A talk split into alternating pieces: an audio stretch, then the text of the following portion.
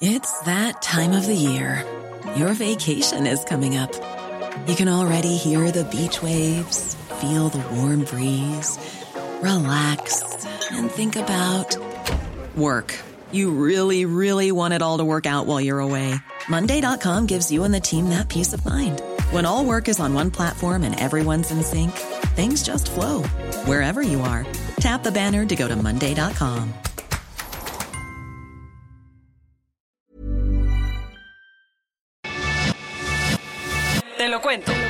dosis diaria de noticias. Es miércoles 14 de agosto y aquí en Te lo cuento te vamos a dar tu dosis diaria de noticias como lo hacemos diario. La primera en caer. Ayer un juez abrió un proceso penal en contra de Rosario Robles y ordenó que la arrestaran de manera preventiva. Para refrescar tu memoria, en 2017, cuando se publicó La estafa maestra, ese trabajo periodístico de Animal Político y Mexicanos contra la corrupción y la impunidad, el nombre Rosario Robles apareció en primer plano.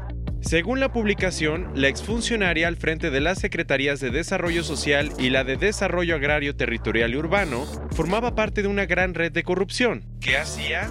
En pocas palabras, desaparecía fondos públicos a través de una triangulación entre secretarías del gobierno, universidades nacionales y empresas fantasma. Entonces, en 2018, las autoridades empezaron a investigar a Robles y la semana pasada tuvo su primera audiencia. En ella, la fiscalía la culpó de haber causado un daño a la hacienda pública por más de 5 mil millones de pesos.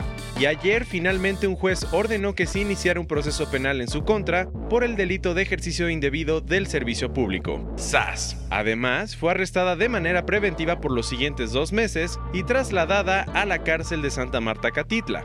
Lo interesante de todo esto es que la medida es uno de los primeros pasos que da la justicia de nuestro país para castigar uno de los mayores escándalos de corrupción del sexenio de Enrique Peña Nieto.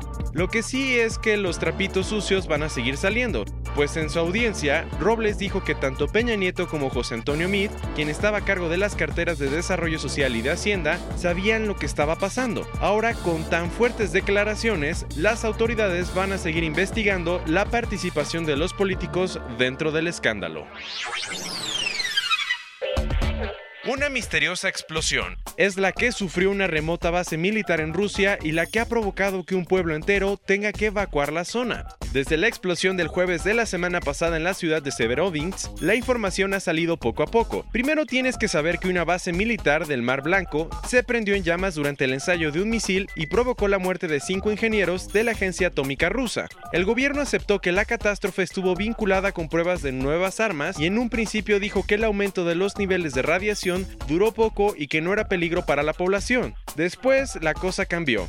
Ayer las autoridades ordenaron que los habitantes de Noxa, un pueblo cercano a la explosión, abandonaran el lugar mientras hacían trabajos de investigación. Ahora con esta noticia las sospechas son muchas. ¿Y por qué? Pues porque ahora aunque el gobierno dijo que no había nada de qué preocuparse, ayer el Servicio Meteorológico de Rusia dio la noticia de que los niveles de radiación en Severodvinsk aumentaron entre 4 y 16 veces después de la explosión. Más grande que la Unión Europea. Así es la nube de humo que han provocado los incendios forestales en el Círculo Polar Ártico. Por si no estabas muy enterado, entre junio y julio una serie de grandes incendios golpeó el norte de Rusia, Alaska, Groenlandia y Canadá y descargó nada menos que 129 megatones de emisiones de dióxido de carbono, es decir, una cantidad muy por encima del récord anterior del Ártico que podría empeorar el calentamiento climático en los próximos años. Lo preocupante es que en los primeros 12 días de agosto, la intensidad de las llamas ha continuado y el resultado ha sido impactante. Una nube de humo y hollín enorme, sí más grande que la Unión Europea, que pasa a través de Siberia. Si te preguntas por qué el fuego ha sido tan fuerte, es porque las regiones afectadas habían registrado temperaturas inusualmente altas y muy poca humedad en el suelo, o sea, las condiciones perfectas para la catástrofe. Por ahora el problema sigue, pues las nubes se están moviendo hacia el noreste y se espera que pronto llegue a Alaska. ¿Secreto a voces? Ayer salió que nueve mujeres están acusando de acoso sexual a uno de los tenores más importantes de la historia, Plácido Domingo. Al parecer, el movimiento hashtag MeToo ha llegado al mundo de la ópera. Este martes, la agencia Associated Press publicó un reportaje con testimonios de nueve mujeres, ocho cantantes y una bailarina que acusan al tenor de acoso sexual en los últimos 30 años. Supuestamente, Plácido Domingo presionó a las víctimas, mujeres jóvenes en los inicios de su carrera, para que tuvieran relaciones sexuales con él a cambio de trabajos. Lo preocupante es que otras seis mujeres dijeron que el músico les hizo propuestas incómodas, tres docenas de profesionales fueron testigos de su inapropiado comportamiento sexual. Según ellos, había una tradición de advertirle a las mujeres sobre Domingo, para que evitaran interactuar con él a toda costa. Y a todo esto, ¿qué dice el tenor? Se defendió diciendo que las acusaciones son inexactas y que él siempre creyó que sus relaciones eran consensuadas. Pero por si las dudas, ayer la Asociación de Orquestas de Filadelfia le quitó a Plácido la invitación para participar en el concierto que tenía agendado el 18 de septiembre.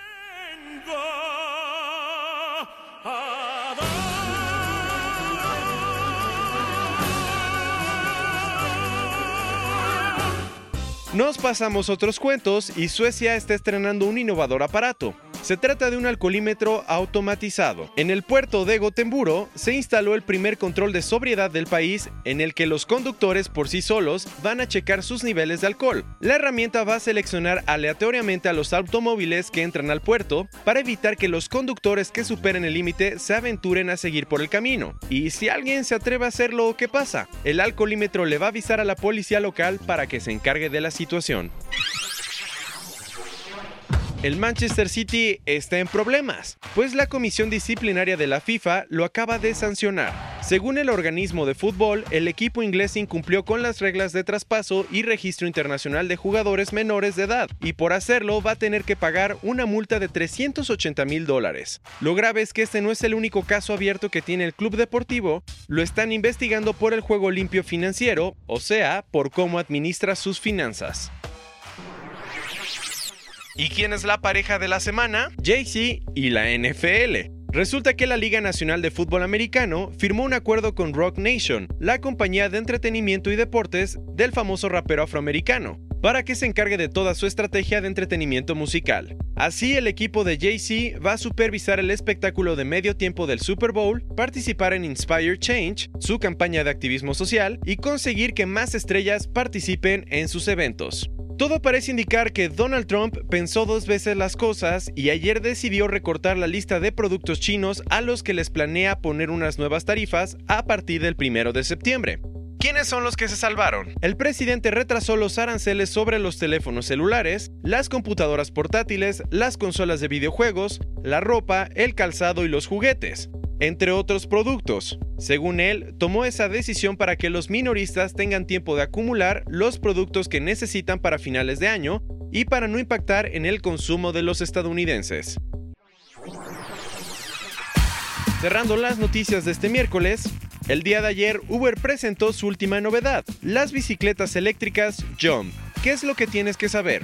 El servicio va a estar disponible a partir del 14 de agosto en las zonas de Polanco, Anzures, Juárez, Condesa, Roma y Cuauhtémoc dentro de la Ciudad de México.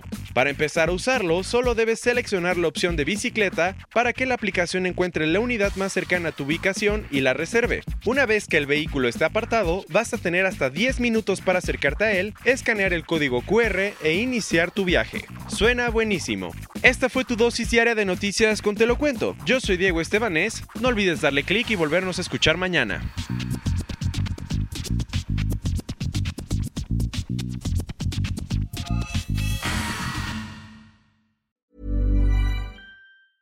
Hey, folks, I'm Mark Marin from the WTF Podcast, and this episode is brought to you by Kleenex Ultra Soft Tissues your ally to help tackle your allergy symptoms this season. I love the change of seasons, but nobody loves pollen and all those other things floating in the air that make you sneeze during this nice weather. Kleenex Ultra Soft tissues are hypoallergenic and allergist approved. So fight back against watery eyes and runny noses without worrying about irritating your skin. For this allergy season, grab Kleenex and face allergies head on.